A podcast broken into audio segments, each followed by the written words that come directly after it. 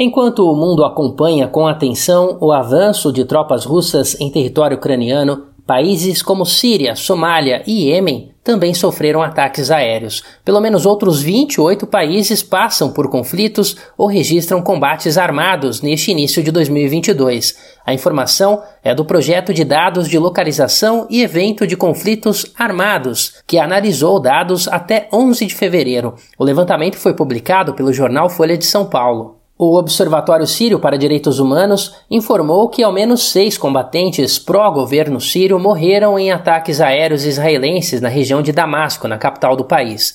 A notícia foi publicada no Brasil pelo UOL com informações da AFP. O jornal The New York Times informou nesta quinta-feira que os Estados Unidos realizaram um ataque de drones contra militantes do Al-Shabaab na Somália na última terça-feira, dia 22. Foi a primeira ação militar desse tipo contra a afiliada da Al-Qaeda na África Oriental desde agosto do ano passado. Na segunda-feira, dia 21, a organização Médicos Sem Fronteiras afirmou em sua conta no Twitter que após um bombardeio durante a noite no Iêmen, a sua equipe na sala de emergência do Hospital Geral da região recebeu uma menina de 12 anos e uma mulher de 50 anos, as duas mortas na chegada.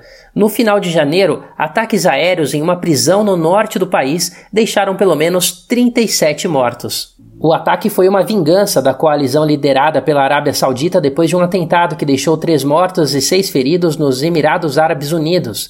As informações são da Al Jazeera. A guerra civil no Iêmen é tida pela Acnur, que é o Alto Comissariado da ONU para Refugiados, como a maior crise humanitária do mundo atual, com estimativas de mais de 377 mil mortes. O país tem cerca de 80% da população em situação de fragilidade, com mais de 3 milhões e meio de deslocados internos e 24 milhões de pessoas necessitando de suporte humanitário.